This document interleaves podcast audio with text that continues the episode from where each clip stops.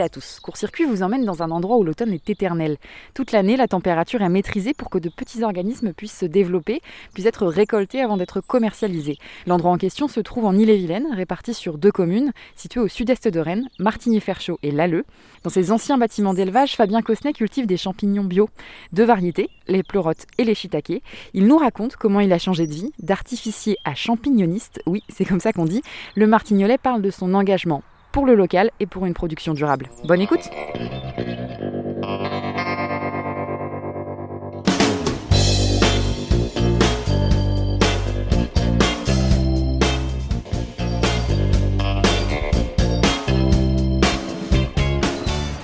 On va aller voir les pleurotes.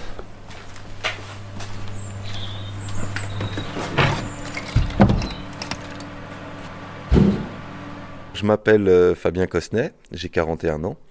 Euh, je suis, j'habite sur euh, la commune de Martigny-Ferchaud et donc je suis producteur de shiitake de pleurote depuis début 2016. Je produis également sur l'Alleux Aujourd'hui, en fait, on produit sur deux endroits pour euh, une raison, c'est que je n'avais plus de place tout simplement chez moi.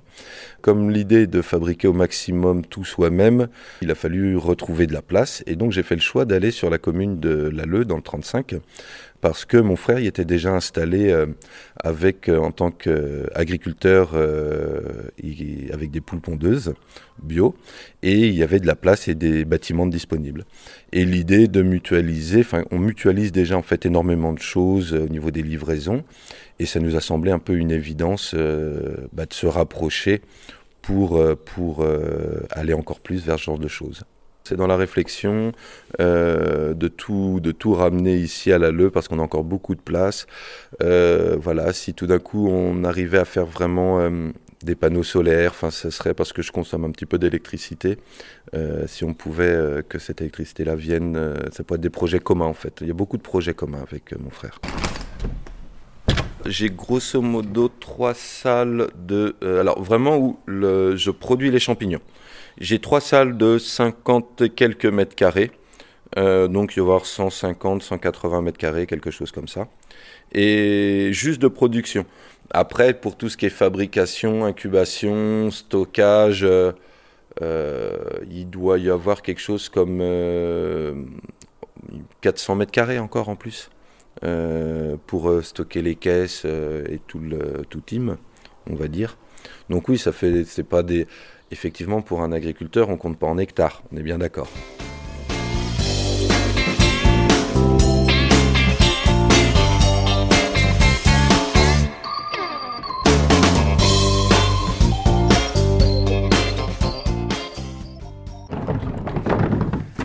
des anciennes écuries que j'ai entièrement modifiées, que j'ai isolées, euh, que j'ai avec, euh, avec des panneaux isolants en fait, parce que l'hiver il faut quand même les, il faut quand même une certaine température. Donc la pleurote est quelque chose d'assez exigeant, comme on dit souvent, qui se fabrique assez bien, mais qui est assez compliqué à produire. Et donc en fait, il faut une température permanente de 13 degrés. Mais il ne faut pas qu'on descende en dessous de 10, il ne faut pas monter au-dessus de 17-18 en général. Donc en fait, il faut avoir des salles contrôlées et en humidité et en température. Et l'idée pour consommer le moins possible, ben, j'ai fait le choix donc de ces vieilles, euh, d'une vieille écurie, donc avec déjà un bon mur en pierre et euh, en plus euh, des, ces panneaux isolants. Là, c'est la salle de fabrication, donc c'est là où c'est là où on, va fabriquer donc demain. Donc en fait là on a des grands bacs, euh, on a des grands bacs avec de la paille dedans qui à tremper, donc il va être égoutté ce soir. Euh, elle sera mélangée demain matin avec euh, bah, le son et tout ce, qui, tout ce qui rentre dans la composition. Pour en arriver à, ce que des pleurotes poussent dans de la paille, il y a toute une partie, on broie la paille, on la met à tremper, on la met, comment dire, on la mélange après avec du mycélium, avec du son. Le mycélium, on va dire, euh, par rapport à un jardinier, c'est la graine de champignon. Euh, ce qui est assez particulier parce que souvent, en fait, on la fait se développer sur des grains de blé, par exemple. En fait, on fait développer, alors, c'est pas une moisissure, mais on va dire la semence de, euh, de pleurote sur des grains de blé. Et après, en fait, c'est ce qui nous sert de base pour mélanger avec la paille. Mais c'est la base du champignon. En fait, si on prenait par exemple un bout de pleurote, qu'on le, mettait dans des, comment dire, dans dans des conditions optimum, et eh ben, il va avoir tendance, et qu'on le nourrissait, il va se développer, il va s'agrandir. Et en fait, c'est tous ces petits bouts-là qu'on mélange avec, avec donc la paille et le mélange qu'on a préparé. Et donc tout est fait ici. Et après, on la met dans des sacs. Et à partir de là, euh, ça pousse à travers les sacs. Et une fois que donc ils ont donné tout ce qu'ils avaient à donner, et eh ben, ça repart dans les champs. Euh, dans les champs, euh, toute cette paille donc, qui a été digérée par, le, par la pleurote repart dans les champs. J'aime bien l'idée où bah, j'ai utilisé la paille, j'ai fait pousser des choses dessus, puis ça repart, ça repart au sol. Donc ça permet aussi de stocker du carbone. C'est des étagères en bois que j'ai fabriquées, sur quoi on met les, les on met les blocs. C'est des grands sacs, euh, des grands sacs dans lesquels on a mis le, mélange de paille. Après, en fait, on l'a fait incuber. Donc là, j'ai une autre salle où on les laisse entre le mélange et le moment où on les met en place, on va dire, pour qu'ils produisent. Donc on appelle ça pour qu'ils fructifient. C'est la fructification. Euh, il s'écoule 15 jours, 3 semaines. En fait, moi, je compte en général au moment où j'ai fait mon mélange, je vais avoir des champignons un mois après pour la pleurote. Pour du shiitake, on est plus près de 7 semaines, 7-8 semaines. Donc euh, une fois qu'on a fait le mélange, on les passe dans cette salle incubée où là on est un petit peu plus haut, on est à 16-18. On reproduit en fait, on reproduit l'été euh, dans, ces phases-là. Et ensuite on les met dans des salles donc entre voilà 12-13 degrés on reproduit les conditions automnales. En fait, euh, c'est une ambiance de sous-bois forestière, c'est-à-dire 12-13 euh, degrés saturé d'humidité. Et donc là, il y a, je ne saurais même pas vous dire exactement combien j'ai. Ça va être assez facile. Les sacs font en moyenne 10-12 kilos, on va dire. 1, 2, 3, 4, 5, 6, 5, Oh, il y a, deux ou trois tonnes, deux ou trois tonnes de, de pleurote à peu près dans la salle. Là, c'est ce qu'on vient de poser. on voit tout le mycélium dessus, en fait. Il est tout blanc. Le bloc est tout blanc. Et en fait, au fur et à mesure qu'il vieillit, il devient marron, euh, marron foncé. Euh, c'est-à-dire, qu'est-ce qu'on pourrait trouver comme euh, marron quasiment couleur bois? Il faut savoir qu'en fait, le mycélium, dedans, il y a un pourcentage de sur de bois. Et, c'est de là aussi où on a en fait ce goût plus tannique et beaucoup plus boisé. Et donc en fait le, champignon quand il, quand il vieillit, parce que je les garde à peu près trois mois, et donc en fait il va aller tranquillement de la teinte blanc à marron très foncé. J'ai toujours eu une capacité à me passionner un peu pour beaucoup de choses et donc j'avais euh, j'avais arrêté mon ancien travail avec la volonté de revenir dans le monde agricole parce que bah, on a été élevé en ferme en fait tout simplement.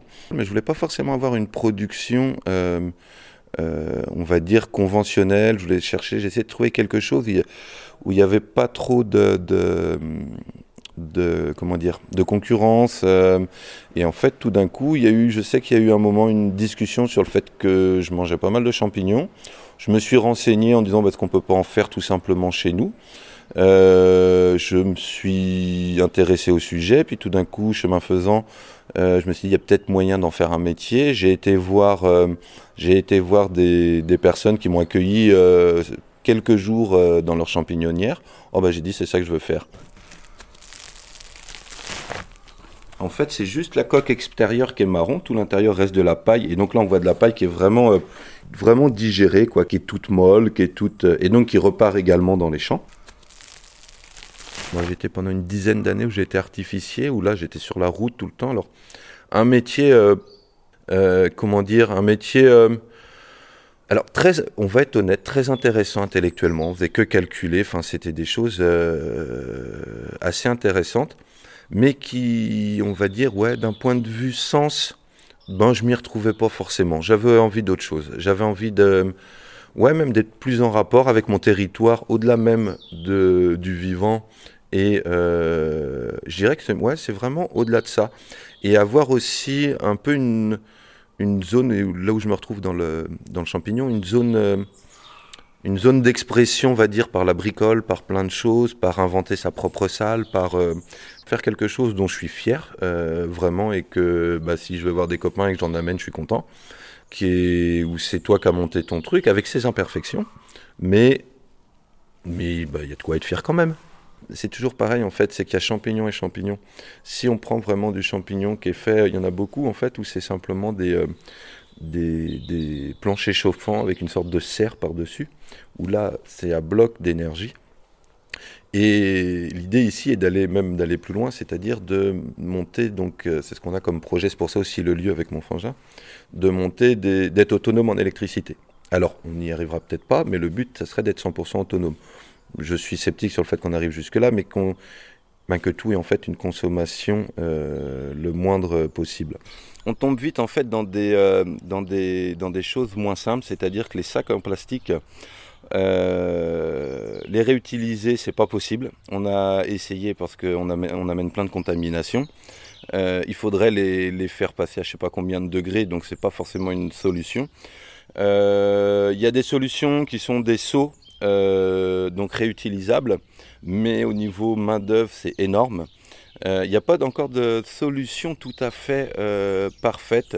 Le problème, en fait, on va vite se rendre compte, c'est le coût. C'est-à-dire que dès qu'on essaye de faire des choses, euh, ben on rentre vite dans des. Euh, j'ai fait un essai. Il me fallait 30 ans pour le. Si je faisais ça en inox, il me fallait 30 ans pour que ça soit à peu près rentable. Donc euh, j'ai pas encore trouvé la solution, mais je compte bien la trouver.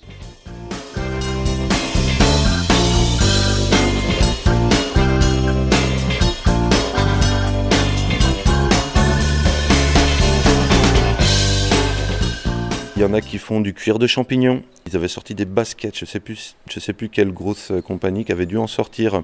On peut dépolluer des sols avec des pleurotes, entre autres. Enfin, il y a un potentiel, je pense, énorme dans le champignon pour demain. Pour, euh, il y a vraiment des tas de choses à faire en fait avec le champignon. Donc ça, par contre, ça va être sûrement le boulot d'autres. Et je pense que le champignon, c'est plutôt par des petites structures euh, qu'il va y avoir de l'avenir sur les champignons, on va dire, euh, comestibles. Mais après, je pense que dans l'industrie, le champignon a un avenir euh, énorme. Énorme. Mais là, ça demande des compétences et des techniques autres. C'est, je pense qu'il y a vraiment, il y a, il y a plein de choses, euh, il y a plein de choses à faire. En fait, il, y a des gens qui remplacent les polystyrènes, par exemple, dans des cartons d'emballage. Euh, par exemple, alors, j'allais dire DVD, ça fait longtemps qu'on plus personne n'achète de DVD, mais un carton d'emballage de machine à laver, de sèche-linge ou tout ce qu'on veut, souvent il y a des euh, polystyrènes qui font les angles et tout ça. Et ben en fait, ils font des, euh, ils font, ils prennent un déchet agricole, alors de la paille, n'importe quoi. Alors c'est pas tout à fait un déchet, mais ce genre de choses. Et en fait, ils font progresser ils l'inoculent avec du mycélium il le laisse, après il le chauffe, on parle de 40 degrés, hein, on ne parle pas de grosse température, pour tuer le mycélium. En fait, c'est dans des moules, il a la forme pile poil de, pour remplacer ces angles-là, et on les met à la place. Et en fait, derrière, bah, ce n'est que, du, que du champignon, et par exemple un déchet de bois, un, de, la cagette, de la cagette euh, qui a été mise en petits bouts, et derrière, on la jette dans le jardin. Enfin, il y a, ça fait que du mus, quoi. Et il y a vraiment, alors ça, c'est vraiment les premières choses utilisées. Donc ce que je disais tout à l'heure, il y a le cuir. Euh, et enfin, il y a, y a, plein, en fait, on se rend pas compte, mais la, la bière, c'est du champignon, les levures, c'est du champignon. Euh, enfin, il y a, y a, je pense qu'il y a vraiment énormément de, de choses à. Et il y a pas mal de projets faits pour remplacer bah, du plastique euh, par ça.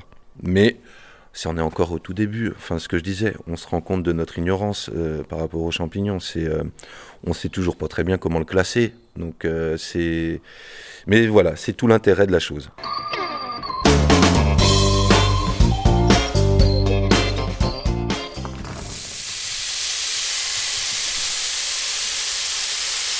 Le shiitake, alors on va commencer par l'aspect. C'est un champ qui n'est pas forcément normé comme, comme le Paris c'est-à-dire qu'ils n'ont pas réussi à le faire pousser parfaitement rond. Et donc on peut avoir des, des qui vont de quelques centimètres de large à euh, des shiitakes qui font 10-15 centimètres de large, voire beaucoup plus, ça m'est arrivé. Donc il a une couleur marron sur le dessous, des lamelles blanches dessous et une couleur marron dessus. Le shiitake, alors pour le manger, en fait, on le fait comme on a l'habitude avec, euh, avec ces champignons. Il faut éviter de le manger cru, en fait, comme quasiment tous les champignons. La pleurote, c'est acre. Il n'y a que vraiment que le champignon de Paris qu'on peut, euh, qu'on peut manger cru souvent on peut avoir voilà, un goût désagréable euh, pour, pour gens ou des gens peuvent avoir des petites réactions allergiques. En général, on le, on le coupe, il n'y a pas besoin de le peler. On le coupe en petits bouts, on le met dans une poêle bien chaude on a mis sa matière grasse. On met 3 euh, à 5 minutes à feu vif, 3 à 5 minutes à feu doux, fonction de comment on veut qu'il soit bien cuit, suivant des goûts de chacun. Et euh, on fait son petit assaisonnement comme on a l'habitude. Ail, échalote, euh, persil, voilà, tout ce genre de choses.